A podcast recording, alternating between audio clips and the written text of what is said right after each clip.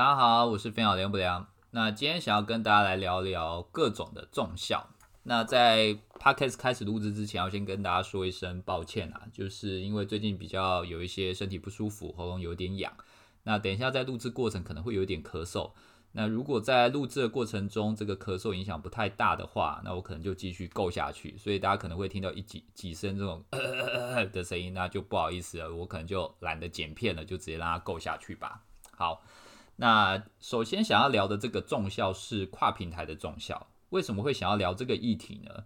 诶，大家都知道，就是去年有一个非常成功的游戏叫《原神》，那这个游戏因为太成功了，所以整个东方游戏业还有西方游戏业界都一直不断的在讨论说，到底《原神》为什么会这么成功？就是想尽各种方法去事后出格解读《原神》成功的理由。那可能有去扒的，就是说它因为游戏的品质非常高。那有人可能认为说这个游戏它的行销走这个黑行销嘛，就是负面行销的效果也非常好。那另外一个就是大家讨论很多，就是它的跨平台战略。就因为《原神》这个游戏它在发行的时候呢，它同时有手机游戏版本，它同时也有 PC 版本，它同时也有主机版本，所以它算是意义上来说第一个同时做过做到这么多跨平台的这个游戏，而且又是全球发行的。所以很多人认为，就是原神的成功可能跟这个跨平台战略应该呃摆脱不了太大的关系。那也因此呢，最近这一年也有一些游戏想办法想要去尝试这个跨平台战略，看有没有办法能够做到像原神一样的这种重效产生。好，那我们来去看这个原神的跨平台战略呢。一般来讲，大家认为这个重效通常有两个效果，第一个就是呃族群的交流。就一般来讲，如果我们在做手机游戏，就是手机游戏归手机游戏的群体。那如果你做 PC 游戏，你就是归 PC 游戏的群体。那手机游戏的群体通常就是比较 light 一点，PC 游戏的群体它通常就是比较 hardcore 一点。那像原神这样的游戏的好处就是它可以让 PC 游戏的玩家呢，诶，可以教手机游戏玩家怎么去玩这个游戏。那手机游戏上面有一些可能免费制啊，或者说商城制这种 PC 游戏玩家比较不了解的，手机游戏玩家也可以教他们这个东西要怎么样去使用，然后怎么样去看待这个事情啊，所以会有一些不错的一些交流。那在社群上呢，在 Discord 啊，或者说是在 Reddit 上面也会有一些不不错的一些互动，还有火花跑出来，所以让各个不同的族群能够有一些交流跟互动，这个是重呃跨平台的重效，它其中一个比较好的效果。那另外一个当然就是分工啦。所谓的分工就是说，呃，譬如像《原神》这个游戏呢，如果你想要打一些比较主线或者比较困难的版本，那你可能会在 PC 上面玩，因为你在操作 PC 的时候，你的荧幕比较大，那你也可以用那个滑鼠，然后用大荧幕来去做一些比较复杂的操作。那如果你是用手机来玩的时候，你可能就是去打一些支线任务，然后在可能坐公车啊或者捷运的时候来去过这些支线任务，利用你的碎片化的这个时间来去做。所以你的分工就会变成在家里，呃，用 PC 或主机玩原用 PC 或主机玩原神的时候呢，你是用呃去过一些比较复杂或者说比较主线的这个游戏的任务跟玩法。然后你如果是在碎片的时间，你就是用手机玩这样子。所以一个是群体的交流，族群的交流，那另外一个就是分工，这个就是所谓跨平台重要它可能带来的一个效果。好，那。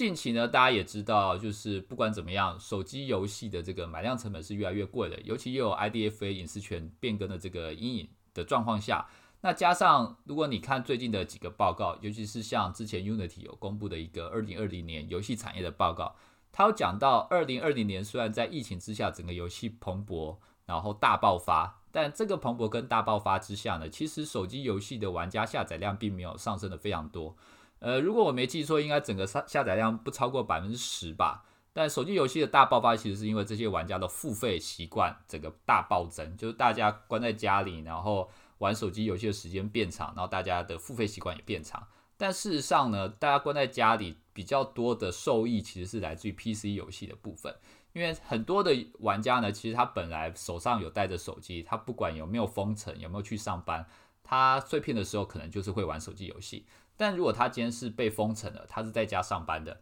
那他可能在家上班的时候，他一边可能在做自己的工作，然后没事的时候，他另外一个荧幕可能就开另外一个视窗，在玩 Steam 或者说 PC 上面的游戏这样子。所以在家工作这件事情呢，以及封城这件事情呢，对于 PC 以及主机游戏的玩家来讲，他们的呃有玩游戏的时间就会增多，相对来讲也会受益，对这个 PC 或主机游戏有一个比较好的帮助这样子。所以可以看到，就是 Steam 的这个游戏的人数呢，它是不断的在上升。然后周遭你也可以发现，不管是在台湾，或者是在中国大陆，或者是在欧美，近期有非常多的 Steam 游戏表现的非常好，然后有非常好的成绩跑出来这样子。所以目前看起来，手游的这个买量成本越来越贵，它看起来好像有一点点饱和，虽然它的增长速度还是很快的。然后，但是 PC 的这个主机的这个玩家呢，由于受到疫情的影响，他的这个人数突然以前好像有一个，以前好像有点就是快要没落的这个群体，现在又突然这个暴增上升起来。所以很多的手机游戏厂商就动了脑筋，想说，那我有没有可能去接触这个呃 PC 以及 Steam 的玩家，想办法去。reach 更多的玩家，然后去拓展我的用户的这个边界，这样子。好，所以我们今天想要介绍的这个游戏就是《最后的克劳迪亚》。那这个是一个手游游戏，在呃日本已经上线大概两年了。那近期在台港澳有上线 Google 以及 Apple 的双平台。那它的策略就是在上线 Google 跟 Apple 双平台大概一个月后不到，它就上了 Steam 的版本。那这个 Steam 的版本呢，它是可以跟 Google 还有 Apple 的账号做一个绑定的，也就是说，你可以在 Google 或 Apple 用手机玩一下，然后玩玩玩到在家里之后，你再上 Steam，然后上了 Steam 之后呢，你可以再继续挂机啊、挂网这样子。那另外呢，你也可以在 Steam 上面储值，储值到这个账号里面，然后再到可能你的 Google 或 Apple 的手机上面去玩。所以基本上它是有做到一个跨平台的这个效果，然后不管是账号还是金流都有做到跨平台。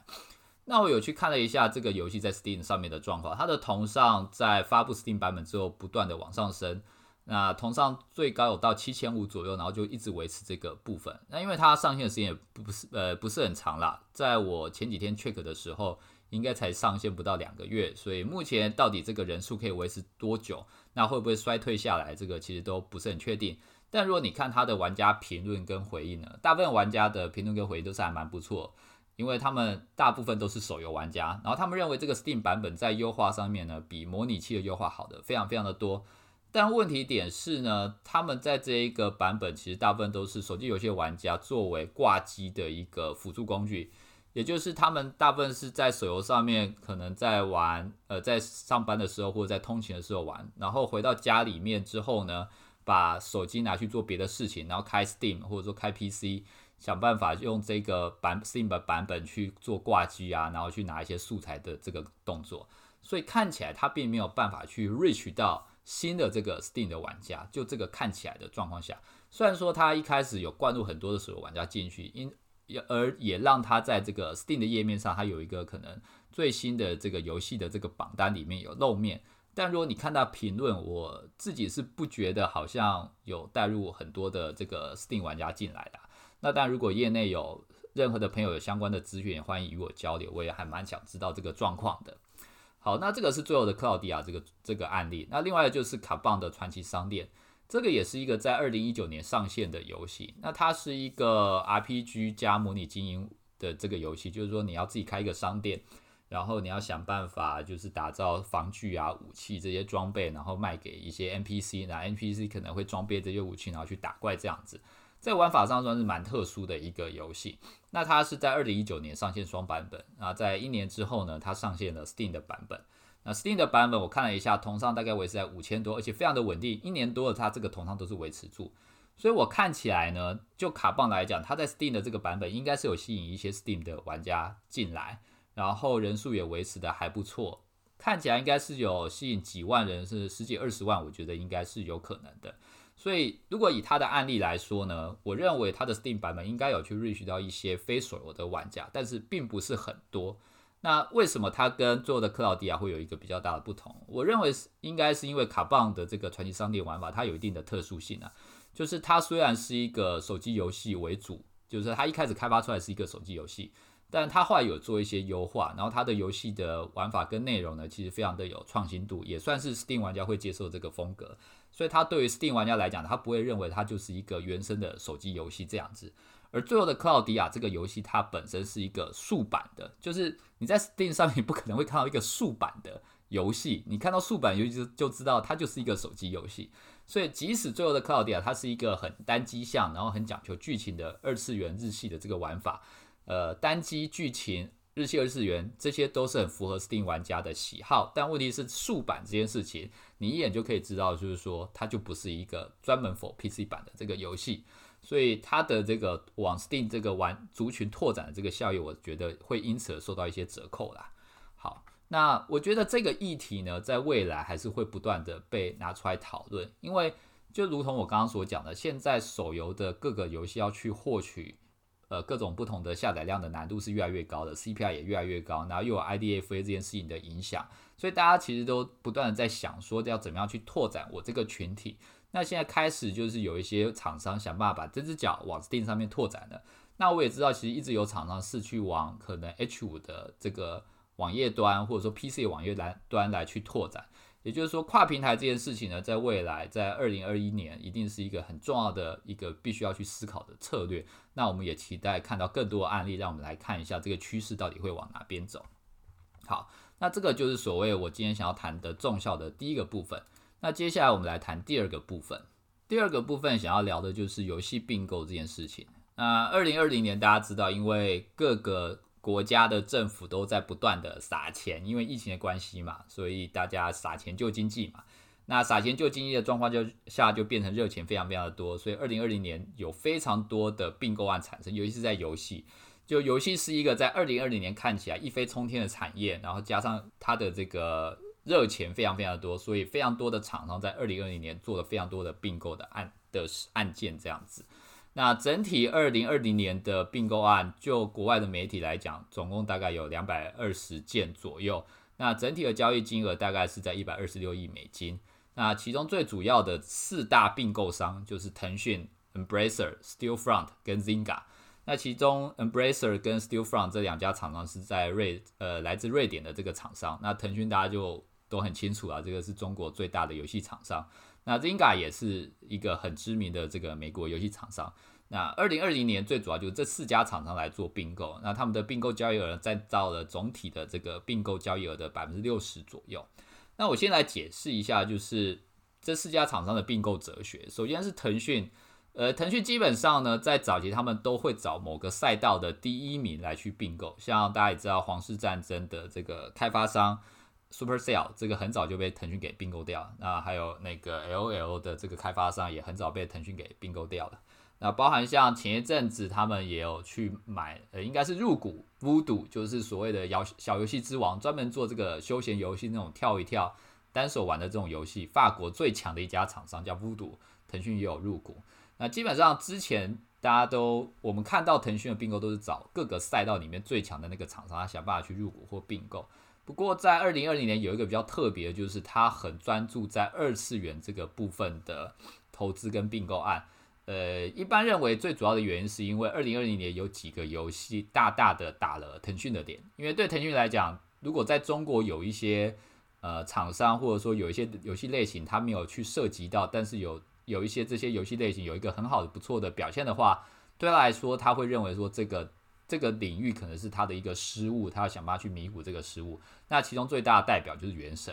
然后另外一个就是《明日方舟》，这个也是在中国非常热门的一个二次元塔防游戏。那不管是《原神》或是《明日方舟》，这个都是比较偏日系二次元动漫风的这种游戏。之前其实腾讯对于这部分的这个游戏的投资或并购的热衷程度并没有特别高，但在二零二零年，他花了非常多的钱，而且找了非常多的标的，都是针对这类型的游戏。所以刚刚讲到这个是腾讯的并购策略啦。那另外提一下 Zynga 的并购策略，基本上他们是找那种已经成型的游戏厂，而且它有一个游戏在市场上是已经成功了，而且看起来会成功继续十年、二十年的这种游戏，然后他会用一个非常高的价格去把这个厂商收购下来，而且这个价格会让外界通常看起来是一个天价。所以你会发现，虽然 Zynga 因为并购让它的呃成绩股价非常非常的。好，而且不断的飙升，但它的财报呢，收入一直在涨，但它的那个财报的亏损其实一直在扩大，这是 Zynga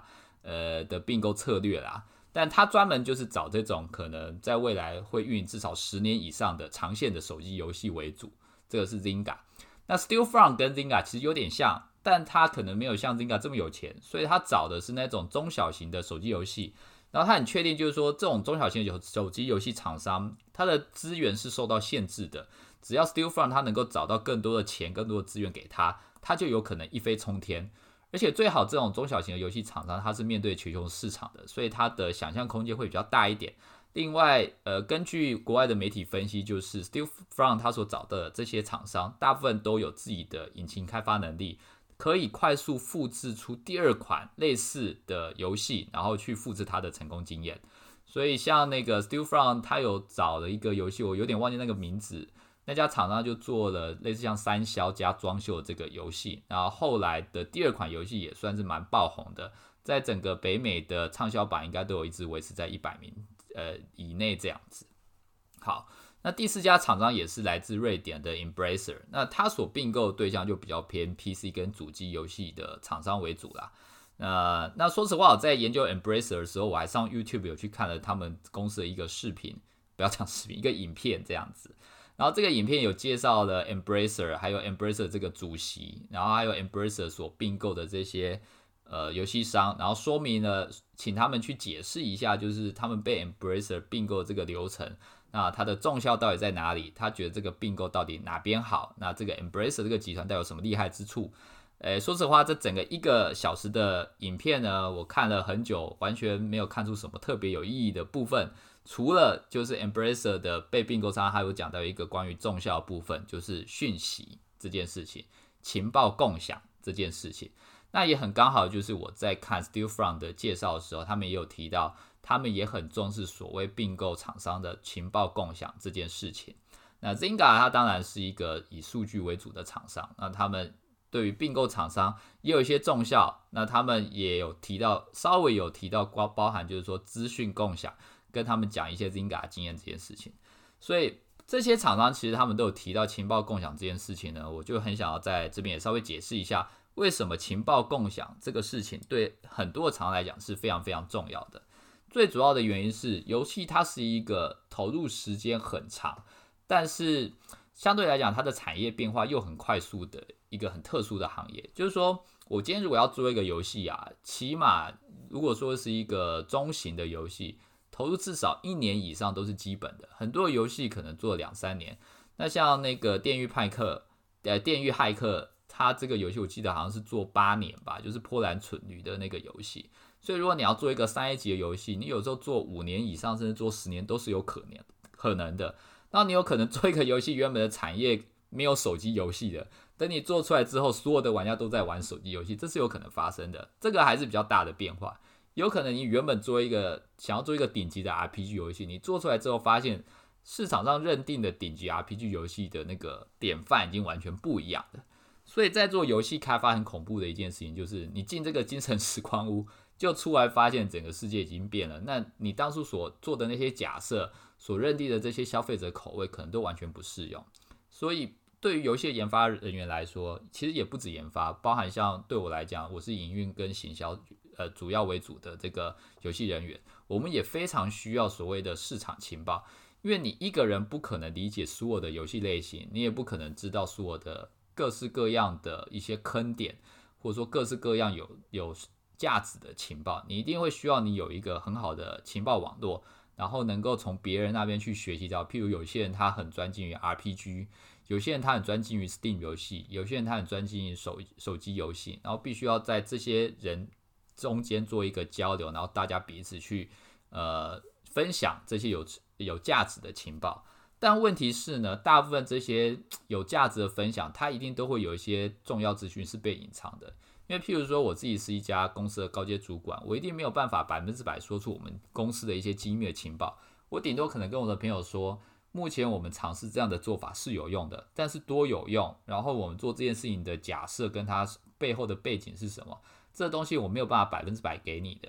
那即使是我的朋友，他跟我讲说，他们最近有尝试一个游戏的设计好了，然后碰到一些坑点，然后他们有造成一些损失。那但是这个坑点它背后肯定也有一些它背后的这个先决条件在啊，但这个先决条件可能不适用于我这个我这家厂商。我讲一个比较实际的案例好了，就譬如说，呃，几年前放置类的游戏很红。那所谓放置类的游戏，就是那种你放着，然后它会自动帮你练功，自动帮你打怪，然后你可能只要定时上定时上去去收收经验值啊，然后定时上去去练练功就可以玩的游戏。你可能一天只要玩个半个小时，甚至连半个小时都不到都可以。那最早把这个放置类型游戏玩法发扬光大，就是叫《放置骑兵》的这款游戏。那当他这款游戏成功了之后呢，很多的游戏厂商都想要去抄这个游戏，但问题是非常多的厂商都失败，基本上没有什么厂商能够成功复制这款游戏的成功。为什么呢？因为这个游戏的成功有一个很大的先决条件是，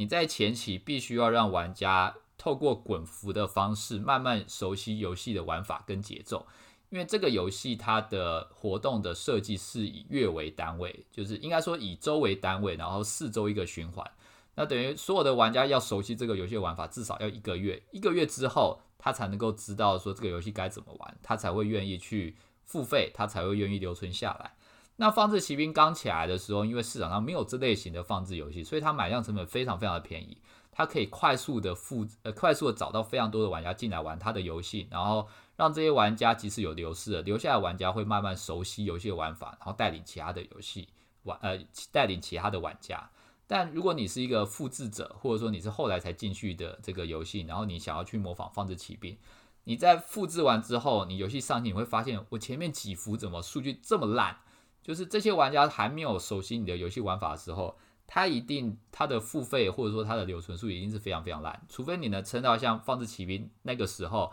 一天开一个伺服器，然后这样子搞了一个月之后呢，等到玩家都熟悉了，你一个月之后的数据才会慢慢的爬起来。但所有的中小厂商基本上都没有办法撑过前面的这一个月，所以如果你没有足够的情报网，你可能就会跟这些中小厂商一样，你在前面这一个月，你可能在前面还更投入了半年甚至一年的研发时间，然后在最后这一个月，你才发现你走入一个大坑这样子。所以这个就是情报的重要性在呃的价值在哪里？这个我觉得是一个很好的案例啦。那尤其是很重要一点是。即使你有这些情报，你要怎么样去确认这个情报的关键点跟它的正确性？如果你不是在同一个集团，基本上你是没有办法确认这件事情的。所以对这一些并购的厂商来讲，不管是 Embracer、Stillfront 来说，他们都很重视它有一个整体的框架或一个架构，让所有的厂商能够把它的资料库或把他们的经验加插入这个框架跟架构中，然后其他它的子。子厂商或者他其他被他并购的这个工作室，都可以在这个框架中，或在这个知识库知识库中，很好的快速的吸收或者说是学习这些重要的知识，来达到一个比较好的这个交流这样子。所以这个其实也带到一个议题，就是呃，如果说我们今天并不是在一个并购集团里面，那相对来说我们要变得比别人更强的话，那真的就是要想办法去打造自己的情报网络。那像大陆有一个很有名的帮派，不能说帮派，就是群体，就叫广州帮。就大陆有一群广州的游戏厂商呢，他们大部分都是做那种呃网页游戏的手游，呃 RPG 游戏，就是那种点点点，然后人物一出来，他就自动战斗、自动练功、自动跑地图的这种玩法的游戏。那他们那一群的厂商全部都在研究这种游戏，然后每当他们发现这种游戏在哪一个国家会成功。哪一种设计，呃，对整个游戏的留存或付费有帮助，他们就会互相共享一些资讯，这样子。所以这一个整个游戏群体就会越来越强。那其实，在台湾呢，我相信博弈产业应该也是这样，就是台湾的博弈产业非常的繁荣。那这些博弈厂商的老板呢，应该都有一些交流的管道，或者说他们的中高阶经理人应该都会互相交流一些最新的玩法，然后最成功的一个做法，然后让整个博弈厂商变得越来越强。但在台湾的非博弈厂商的交流，目前我自己看起来可能还是比较弱一点啊，就是大家交流的次数可能也比较少。那当然可能因为成功的品类也不多，所以也没有那么多的成功经验可以交流。那所以我自己还是希望，就是如果未来我们整个产业要能够进一步发展的话，可能这个经验的交流，我觉得是不可或缺的。因为你真的不太可能一个人你同时专精所有类型游戏，然后即使我有十年的工作经验好了。我也不太可能在十年就摸透所有的游戏类型，尤其现在所有的手机游戏又越做越复杂，里面的数值体系都非常的庞大，所以要想办法借助建立一个好的情报网络，然后想办法多跟跟多跟别人交流，我觉得是身为一个游戏从业人员必须要认知的一件事情。那我觉得大部分的游戏从业人员都可能要到在台湾啊，都可能都会到比较偏高阶主管的时候才会理解到这件事情的重要性。不过我认为，就是如果你是一个比较初阶或者比较中阶的经理人，其实你也可以在这个时候就想办法慢慢去尝试建立自己的一个情报网络，对你未来的职业发展应该会是一个很大的帮助。好，那今天很高兴大家在二八的假期陪我听我录制这一集的 podcast。那其实因为有点感冒，所以吃了一些螺丝。那这边跟大家 say 马 say 一下，啊就先祝大家假期快乐。那我们下次见，拜拜。